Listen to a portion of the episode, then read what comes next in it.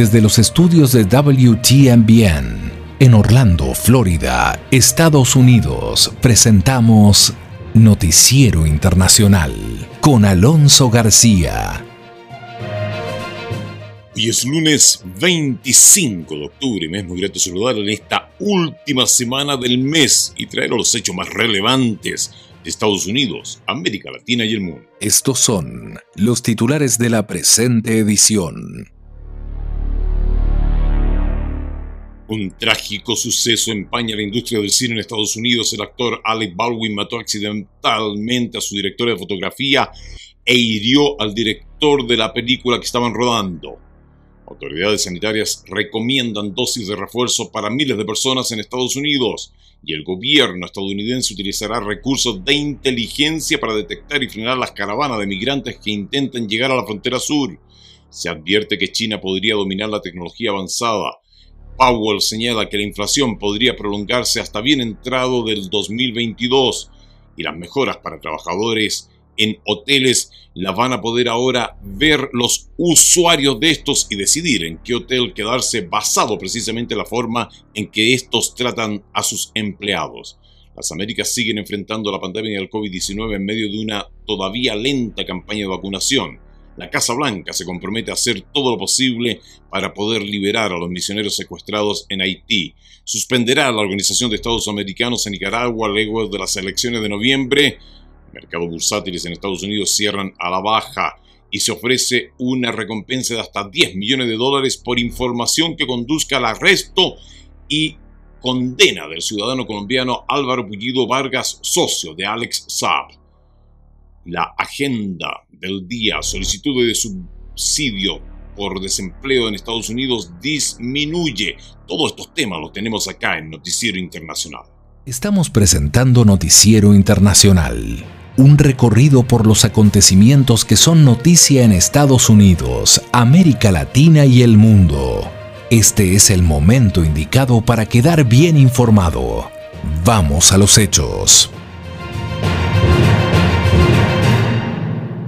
Actor Alec Baldwin mató por accidente a una mujer en set de grabación. Un trágico suceso ha empañado la industria del cine en Estados Unidos. El actor Alec Baldwin mató accidentalmente a su directora de fotografía y dejó herido al director de la película que estaban rodando. Las autoridades no han formulado cargos contra Baldwin. Vamos con la información que nos tiene Dilaviset Cash. Durante el rodaje de la película sobre vaqueros Rust, en Nuevo México, el actor Alec Baldwin disparó un arma de utilería y mató a la directora de fotografía Halina Hutchins, de 42 años, lastimando también al director de la cinta Joe Sousa, de 48 años. No está claro si Baldwin actuaba cuando disparó el arma. Estoy cooperando plenamente con la investigación policial para abordar cómo ocurrió esta tragedia y estoy en contacto con su esposo, ofreciéndole mi apoyo a él y a su familia. Mi corazón está roto por su esposo, su hijo y todos los que conocieron y amaron a Halina. La oficina del alguacil dijo que la investigación permanece abierta y activa y no se han presentado cargos. Mientras tanto, varios actores de la película han reaccionado por la tragedia, rindiendo homenaje en las redes sociales y negando que haya ocurrido un segundo deceso. Esas citas son incorrectas y nuestro director Joel Sousa está fuera del hospital. El accidente ha comenzado también a suscitar dudas sobre los protocolos de uso de este tipo de armas, como lo explica Steve Hoff, un experimentado director de fotografía de películas y series de televisión en Estados Unidos. Normalmente estoy protegido por gafas de seguridad, una visera de seguridad y a menudo una pantalla de metacrilato que soporta prácticamente cualquier cosa. Lo sucedido hoy reabre el historial de muertes en un set de grabación en Estados Unidos. Actores como Brandon Lee y John Eric Gibson murieron en circunstancias parecidas, por lo que se suponía que los protocolos actuales evitarían más tragedias. Autoridades sanitarias recomiendan dosis de refuerzo para miles de personas en Estados Unidos mientras Pfizer busca aprobación de su vacuna para menores de entre 5 y 11 años. Laura Sepúlveda tiene los detalles. Los Centros para el Control y Prevención de Enfermedades de Estados Unidos, CDC, han dado luz verde para la dosis de refuerzo de la vacuna contra el COVID-19. Cualquiera que hubiera recibido una dosis de Johnson Johnson hace más de dos meses es elegible para un refuerzo. Para aquellos que recibieron Pfizer y Moderna, si su dosis fue hace más de seis meses, es elegible si tiene más de 65 años y si vive en un centro de atención a largo plazo. La directora de los CDC también destacó que algunos adultos mayores de 18 podrían recibir el refuerzo y además elegir la marca de dicha inyección. Si tiene condiciones médicas destacadas o vive o trabaja en un lugar de alto riesgo.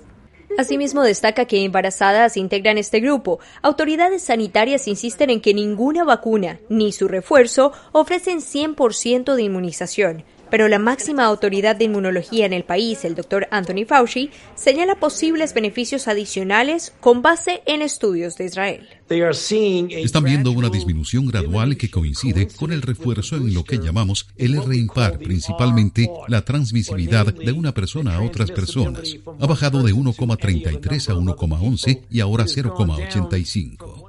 Y aunque señala que el estudio no es definitivo, sí sugiere un impacto en la transmisión del virus. Por lo pronto, Pfizer, como productor de una de las vacunas, busca avales necesarios para que su dosis sea aplicada entre menores de 5 a 11 años, tras asegurar una alta efectividad entre ellos.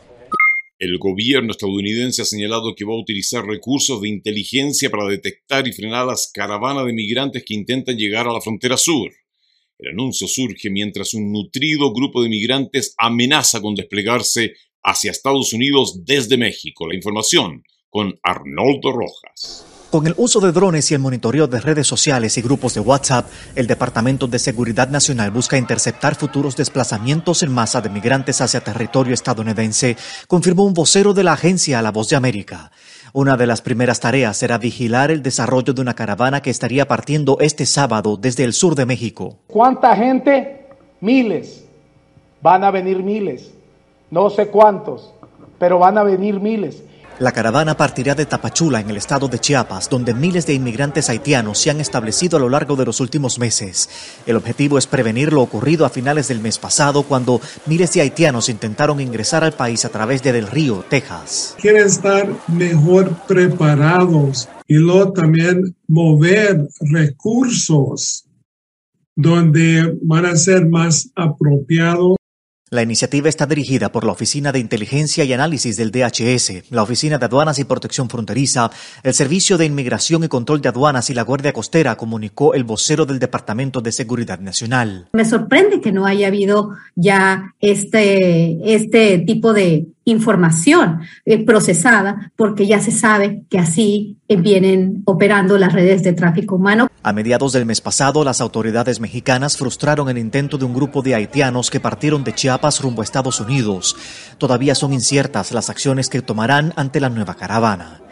Se advierte que China podría dominar la tecnología avanzada. La información nos la trae Tony Cano. Funcionarios estadounidenses emitieron nuevas advertencias sobre las ambiciones de China en el terreno de la inteligencia artificial y una gama de tecnologías avanzadas que pudieran darle a Beijing una ventaja militar decisiva y un posible dominio sobre la salud y otros sectores que Estados Unidos considera esenciales.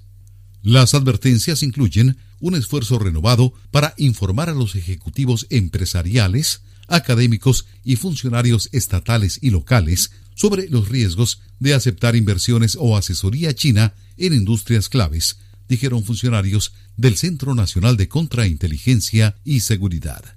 Aunque el centro no planea decirles a las autoridades que rechacen inversiones chinas, alentará los esfuerzos para controlar la propiedad intelectual e implementar medidas de seguridad, señala la agencia AP. Bajo el gobierno del presidente Joe Biden, las agencias nacionales de seguridad están realizando un esfuerzo enérgico frente a China, a la que algunos funcionarios llaman la mayor amenaza estratégica a Estados Unidos. El gobierno de Biden ha tratado de aliviar algunas tensiones con Beijing que datan de la era del gobierno de Donald Trump al mismo tiempo que busca posiciones comunes sobre comercio y la lucha contra el cambio climático. Beijing ha acusado reiteradamente a Washington de sembrar temores sobre sus intenciones, y ha atacado a las agencias de inteligencia de Estados Unidos por sus evaluaciones de China, incluso con denuncias de que los líderes chinos han ocultado información crítica sobre el COVID-19. Y dentro de todas estas advertencias, una más. Un alto funcionario del Banco Central estadounidense ha afirmado que se corre riesgo de que la inflación aumente, pero la Fed puede tener paciencia. Detalles en la nota económica con Leonardo Bonet. El presidente de la Reserva Federal, Jerome Powell, dijo que las complicadas cadenas de suministro y la escasez que han afectado a la economía estadounidense desde este verano han empeorado y probablemente mantendrán la inflación elevada hasta bien entrado el próximo año. La Fed aún no está preparada para elevar su tasa de interés de referencia, señaló, aunque sugirió que la economía podría estar lista para un alza de tasas el próximo año. Ahora existe un mayor riesgo de cuellos de botella más prolongados y persistentes y por lo tanto de una inflación más alta, destacó Powell en una conferencia virtual organizada por el Banco de la Reserva de Sudáfrica.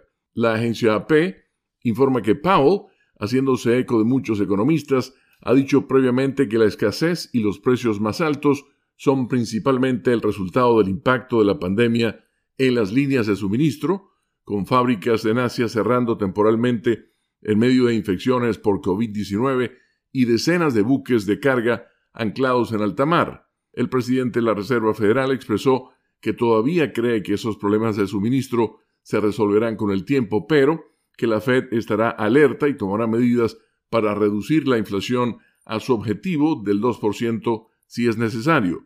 Los precios al consumidor, la medida preferida de la Fed, subieron un 4.3% en agosto con respecto al año anterior, el aumento más rápido de este tipo en tres décadas. Jerome Powell dijo que está dispuesto a reducir o modificar las compras mensuales de bonos por valor de 120 mil millones de dólares del Banco Central que están destinadas a bajar las tasas de interés a más largo plazo y fomentar el endeudamiento y el gasto. Se espera que Powell anuncie dicha reducción después de la próxima reunión de la Fed del 2 al 3 de noviembre. No obstante, agregó que sería prematuro subir la tasa de interés a corto plazo de la Fed porque el mercado laboral necesita más tiempo para recuperarse. Powell señaló que todavía hay 5 millones de empleos menos en Estados Unidos que los disponibles antes de la pandemia. Esa recuperación podría tener lugar en los próximos meses, señaló Powell, a medida que la variante Delta de COVID se desvanezca. La contratación podría luego acelerarse potencialmente de regreso a los niveles de este verano, cuando se agregaron aproximadamente un millón de empleos en junio y julio, concluyó señalando el presidente de la Reserva Federal estadounidense, Jerome Powell. ¿Qué dice usted? Interesante. Mejoras para trabajadores en los hoteles. Junto con los servicios y comodidades, ahora los viajeros van a poder elegir alojamiento según la forma en que los hoteles tratan a sus empleados. En España, como en muchos otros países, la pandemia ha devastado la industria del turismo y las limpiadoras de hotel, muchas de ellas inmigrantes, han estado entre las más afectadas. El cierre de hoteles dejó en la calle a miles de mujeres que hacían estos trabajos.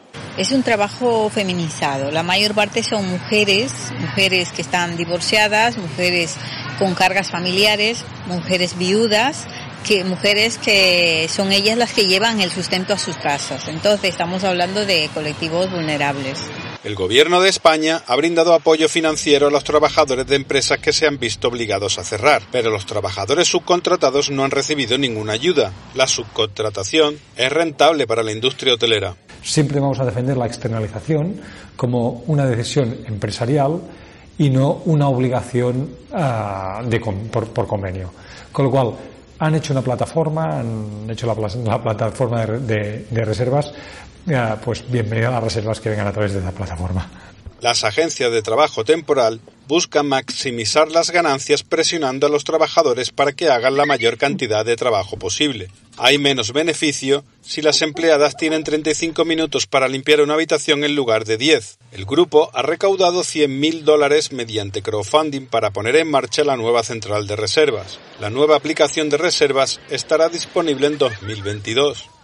En otro ámbito de la noticia, las Américas siguen enfrentando la pandemia del COVID-19 en medio de una todavía lenta campaña de vacunación y confiando en que la vigilancia regional pueda evitar el avance de las variantes emergentes. Yaconda Tapia tiene los detalles en este informe desde Washington, D.C.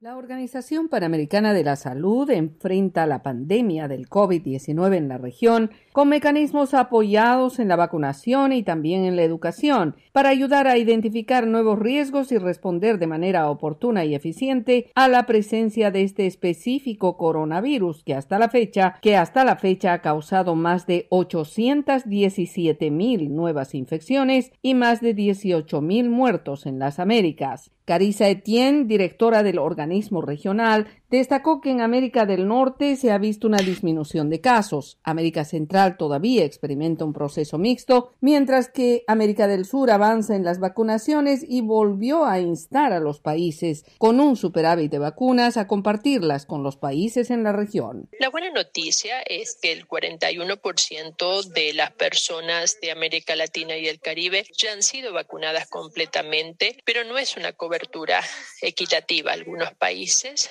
tienen mayor cobertura que otros. Otros 4.600.000 dosis de vacunas a través de COVAX llegarán a nuestras regiones para proteger a un mayor número de personas. Pero incluso con un alza de la cobertura vacunal seguiremos viendo infecciones nuevas en toda la región. Etienne se refirió también a la vigilancia, que siempre ha sido la forma más directa para ejecutar las respuestas más apropiadas, y destacó que actualmente están enfocados en rastrear las variantes emergentes, y añadió. La vigilancia y la alerta temprana son componentes integrales del control de las enfermedades y seguirán siendo esenciales para identificar riesgos nuevos y gestionar y responder así a la próxima fase de la pandemia. A fin de mejorar y evolucionar en la vigilancia epidémica en la región, los países deben actuar a nivel local de manera más inteligente y deben actuar juntos. Asimismo, la directora de la OPS mencionó que trabajan coordinadamente con los Centros para el Control y la Prevención de Enfermedades, los CDC de Estados Unidos, para lograr la implementación de un nuevo protocolo de prueba PCR para detectar de manera simultánea el COVID-19 y la gripe con la misma muestra. Esto, dijo Etienne, ayudaría de forma muy efectiva para poder ubicar los problemas y poder resolverlos. La Casa Blanca se compromete a hacer todo lo posible por los misioneros secuestrados en Haití. Desde la Casa Blanca reafirman su compromiso para resolver el secuestro del grupo de misioneros en el país del Caribe. El gobierno estadounidense cuenta con oficiales del FBI y personal del Departamento de Estado en la isla. El secuestro de 17 personas, en su mayoría estadounidenses misioneros, a manos de criminales en Haití, acapara la atención de los organismos policiales federales y diplomáticos. La pandilla que se atribuye el rapto exige un millón de dólares por cada rehén. El gobierno de Estados Unidos afirma que en la isla hay oficiales del FBI y personal del Departamento de Estado. Están trabajando día y noche para traer a estas personas a casa, a los ciudadanos estadounidenses. En el transcurso de los últimos años ha habido ataques contra ciudadanos estadounidenses en Haití y en otros países también. No es el único país, pero ya que estamos hablando de Haití y del secuestro, es para pedir rescate. El pasado sábado, integrantes de la banda criminal 400 Maguazo interceptó al grupo de 17 personas, entre mujeres, niños y hombres. Los secuestradores amenazaron con asesinar a cada raptado en caso de no recibir el pago del rescate. Las edades de los adultos oscilan entre 18 y 48 años de edad. Los niños oscilan entre 8 meses y 15 años. El Departamento de Estado ha indicado que está en coordinación con las autoridades policiales de Haití y con el gobierno de Canadá. Uno de los misioneros es ciudadano de ese país. También pedimos oración por los líderes y autoridades del gobierno a medida que se relacionan con el caso y trabajan por la liberación de los rehenes. El secuestro de los misioneros ha generado protestas de rechazo en Haití.